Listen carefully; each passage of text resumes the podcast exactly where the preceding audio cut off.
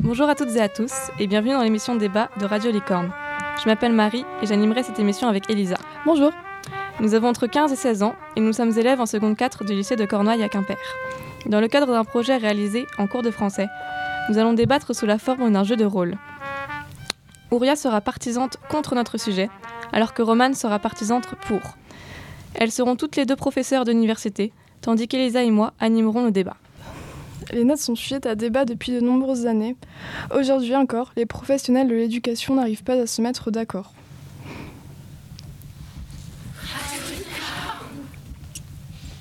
Donc Romane, vous avez animé une conférence en février dernier où vous affirmez que les notes étaient un principe injuste. Pouvez-vous préciser votre pensée?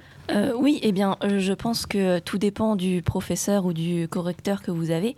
Euh, les professeurs, ils sont souvent influencés par le niveau global d'une classe, alors que le correcteur, lui, a sa propre façon de corriger une copie. il peut être plus ou moins sévère, alors une note n'est pas très précise. je repense au, témoignage d'un adolescent sur le site L'étudiant.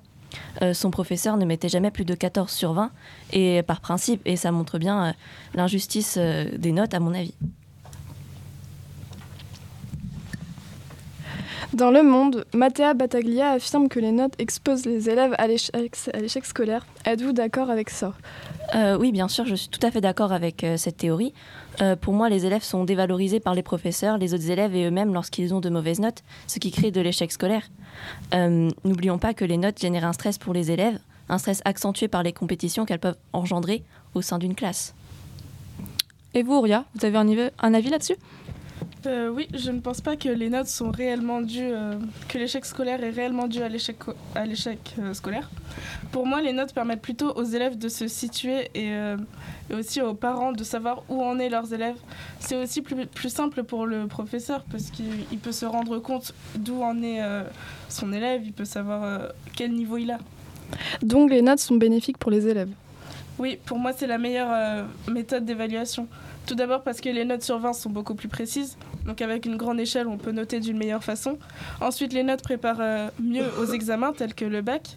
Et je ne pense pas réellement qu'elles classent, comme je l'ai dit précédemment, pour moi, elles sont plus là pour, euh, pour, euh, pour, se situer.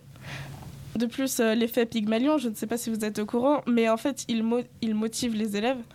Et avec ça, les élèves sont plus motivés pour travailler et donc obtenir de meilleures notes. Moi, moi je ne suis pas du tout d'accord avec euh, ce que vous venez de dire. Pour moi, les notes, elles classent les élèves et c'est évident. C'est euh, historique.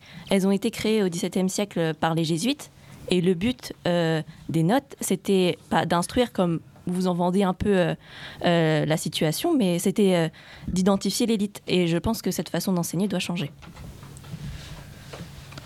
Euh, pour revenir sur l'article de Mattea Battaglia, elle cite également que, euh, que les appréciations dévalorisent ou bien valorisent les élèves. Et pour moi, si un élève a un faible niveau, il a un faible niveau. Il faut être honnête aussi. Les notes, euh, ce, ne sont pas les notes qui vont faire qu'un élève est bon ou mauvais. C'est la société qui est comme ça. Donc en effet, peut-être que la solution ne serait-elle pas de tout changer? Donc pas seulement les notes et le système de notation, mais peut-être bien le système éducatif en lui-même et la façon d'éduquer les élèves.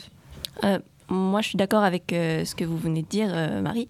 Bah, et ce nouveau système que vous venez de citer, je l'espère, permettrait aussi une meilleure intégration des élèves qui sont en difficulté ou bien qui sont handicapés, ces élèves qui ont une difficulté à rentrer dans, un peu dans le moule de l'éducation et qu'on oublie souvent.